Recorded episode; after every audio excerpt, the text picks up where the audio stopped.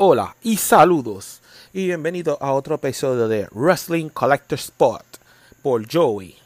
Gracias a la gente de Trifulca Wrestling Media por hacer esto posible. Y hoy estaremos en la tercera parte de las figuras de lucha libre de colección. Hoy hablaremos de la línea de WWF o WWE de los años 90. Estas duraron del 1990 hasta el, el 1996. Comencemos. Antes de comenzar, primero, si eres nuevo en este canal, pues dale subscribe a Trifulca Wrestling Media y dale un pulgar si te gustó también. También sígueme en mis redes sociales, Joyce and Friends Hotspot Collectors en Facebook y sígueme en Instagram en Joyce and Friends PR, donde estoy posteando ah, información y todo lo que tiene que ver con coleccionismo y figuras. Muchas gracias, empezamos. Ya para los años 80, la serie Wrestling Superstars de WWF fue todo un éxito comercialmente ya LJN no tener ya los derechos de esta licencia, Hasbro adquirió la misma. Esta fue desde 1990 hasta 1996. Y comenzamos con la primera serie que salió con la tarjeta con las tarjetas de fondo color neón azul. Y salieron con 12 luchadores. Entre ellos estaba Hulk Hogan, The Ultimate Warrior, Andre the Giant, Demolition Axe, Demolition Smash, Ravishing's Rick Rude, Randy Macho Man Savage, Akeem, The Big Boss Man, Ted DiBiase, Jake the Snake Roberts, Bruce the Barber Beefcake. Y esto fue lo que, lo que era la primera serie. También incluyeron un accesorio que era el ring de lucha libre, que incluía la bandera americana, y el campeonato, que es bien coleccionable. Ya para 1991 tiraron una segunda edición o la serie número 2 y esta incluían luchadores que regresaron como Hulk Hogan, The Ultimate Warrior, Macho Man, Randy Savage, que ahora eh, se llama Macho King Randy Savage, porque este ganó King of the Ring. Pero añadieron luchadores como Honky Tonk Man, Dusty Rhodes, Roddy Roddy Piper, Jimmy Snuka, Ted DiBiase, que hizo su regreso, y Hacksaw Jim Duggan.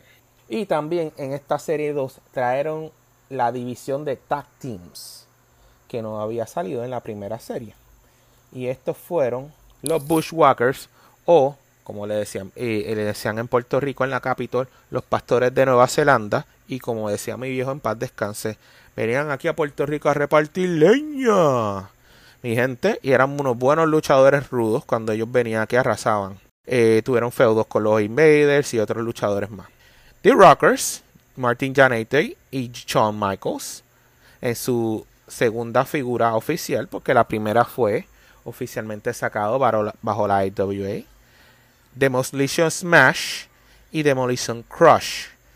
Ya para ese entonces Demolition Axe ya no estaba colaborando en la empresa, pero los trajeron en Tag Team y trajeron sus cascos, que es un dato bien interesante.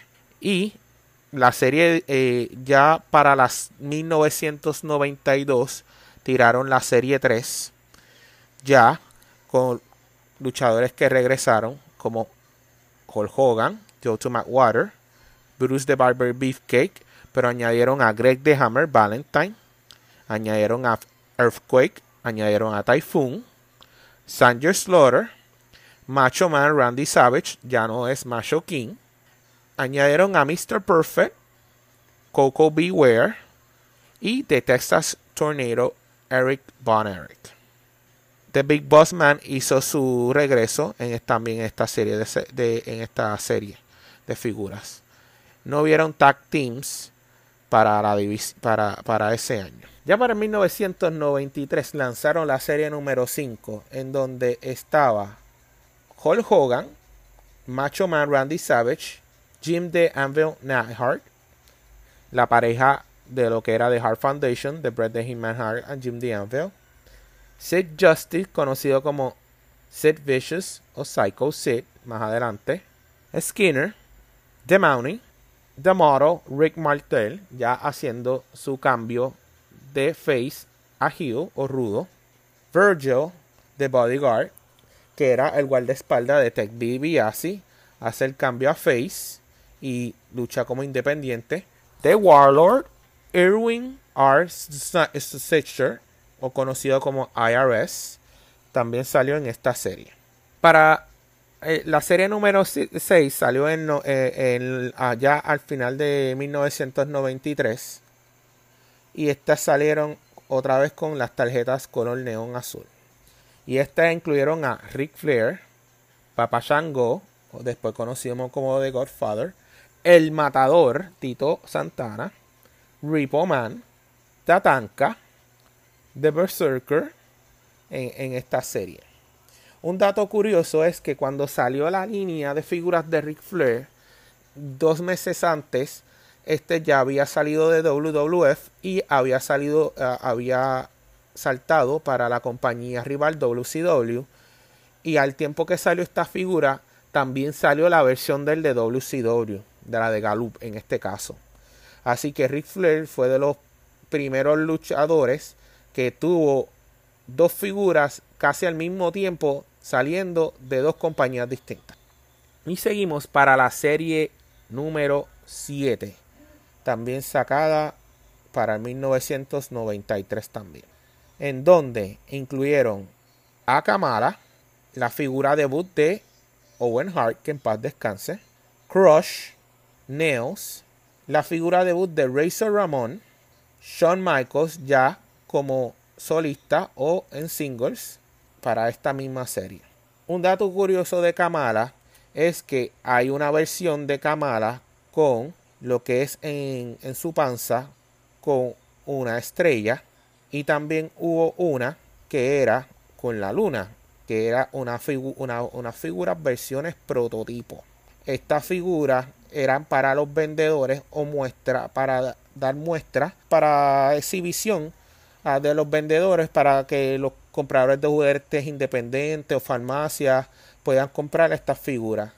En eBay se han vendido estas figuras con la luna en, su panza. Se ha clasificado en mucho dinero, en más de 3 mil dólares hasta en buenas condiciones hasta 12 mil dólares.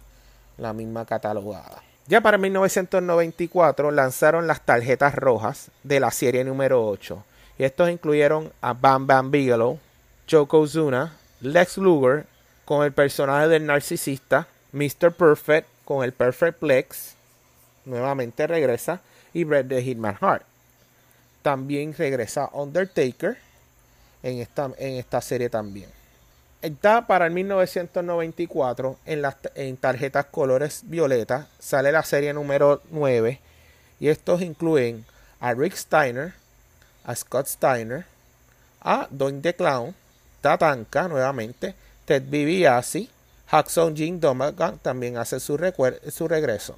Ya para también en 1994 tiran la serie número 10. Y esta serie número 10 incluyen para el 94 al Giant González, que en WCW se llamaba el gigante, que habíamos hablado sobre la, figura de él y ahí aparece su figura debut de WWF de Giant González.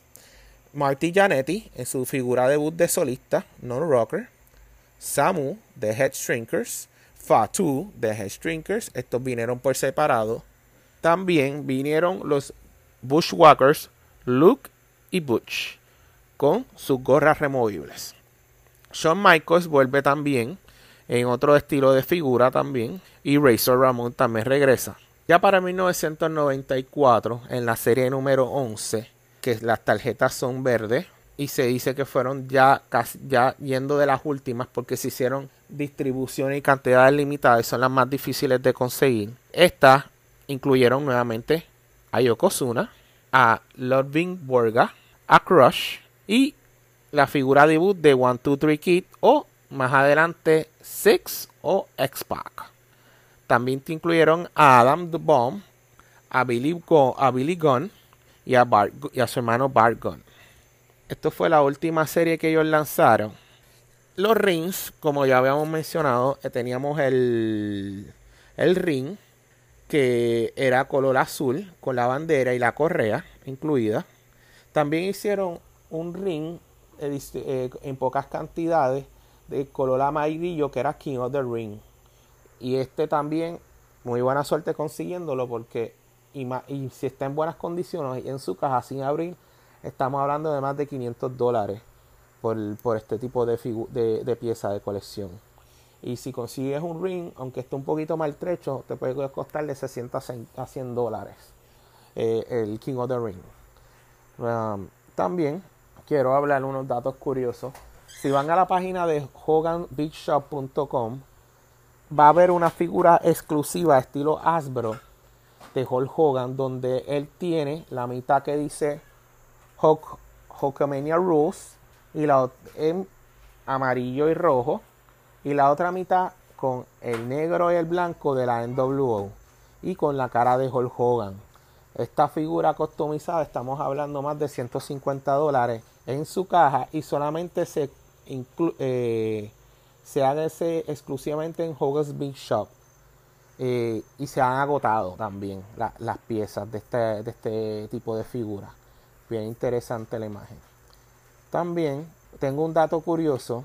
En una de las, en una de las series de, de las parejas iban a lanzar la pareja de Rhythms and Blues cuando salieron las primeras tag teams que era compuesto por Honky Tonk Man y Greg de, Hammer Valentine en donde Greg de Hammer se pintó el pelo de negro y obviamente como eh, y estaba ya anunciado en la, en la publicidad de la revista y en, otros medios publicitarios que esta pareja iba a salir.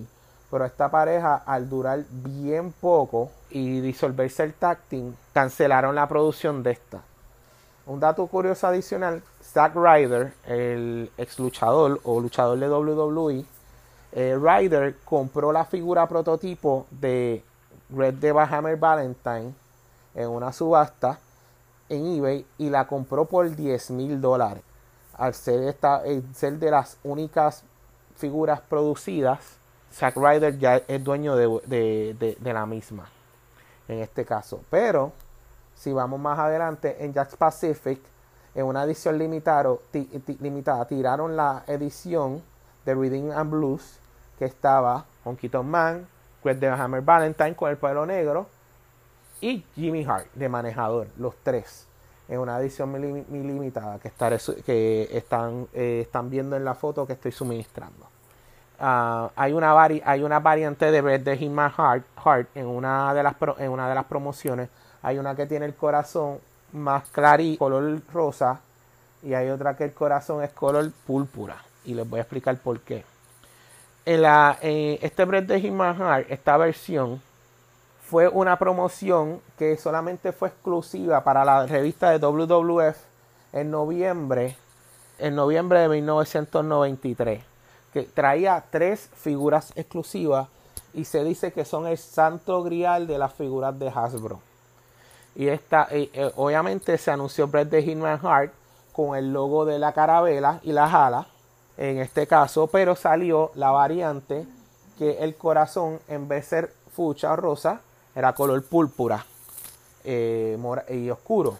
Una edición de Hulk Hogan que era color rojo, la truza color roja y con su bandana amarilla y otra exclusiva de Undertaker. Solamente esto se vendía a través de la, de la revista WWF y te lo enviaban por correo. No había empaque eh, o tarjeta especial para esta figura. Solamente era un pedazo de plástico lo que lo envolvía en ese caso. Ya muchas veces en eBay, si ves, y suministrar fotos, se, venden la, se vendieron las figuras en más de mil dólares por pieza, estando nueva en su empaque, en ese caso. Dato curioso adicional, había unos prototipos de figuras que iban a ser realizadas, pero nunca fueron sacadas al público, pues ya la licencia de Hasbro había expirado. Esta licencia de Hasbro eh, incluía otra versión de Razor Ramón, eh, incluía a Big Daddy Cool o Kevin Nash y Mr. USA Lex Luger. En una foto que suministramos, Hasbro vendió eh, a compañías piratas los moldes hicieron un ejemplo de lo que era International Wrestling Championship, que se conseguía en Dollar Stores el set bien barato. Y obviamente vas a ver que tenían una, casi una similitud a las figuras mencionadas. Como la de la persona de bigote negra con truz amarilla que parecía a Hulk Hogan. Eh, otra Razor Ramón, otra Dice, otra Les Luger y otro un parecido a Shawn Michaels. Ahora mismo, aunque tú no lo creas, estas figuras de estos prototipos son coleccionables y tienen valor monetario. Este set en buenas condiciones, que aunque tú lo puedas conseguir 5 dólares, en 5 dólares en ese momento, estamos eh, en eBay se vendió ese set completo en 500 dólares por tener esos moldes prototipos nada más. También hubieron eh, en eBay, también sale a Caron, como había mencionado, la figura prototipo molde de Les Luger y otra de Doin the Clown que también se vendieron en más de mil dólares por pieza en eBay. Esto sería todo por el momento. Estaré discutiendo ya el tema de lo que era lo que es WCW en una, en una cuarta parte y en una quinta lo que es WWF en, ese caso. Esto sería todo. Dale un like a este video. Eh, dale suscribirte en Trifulca Wrestling Media. Y búscame en Facebook bajo Joey's and Friend Hotspot Collectors y en Instagram Joins and Friends PR. Me, buscas allí, donde comparto en los posts de, del timeline temporero, pues lo que son figuras de acción y cosas de lucha libre también, igual que cosas nostálgicas del mundo del videojuego. Sería todo, muchachos. Sigan con ustedes. Hasta la próxima.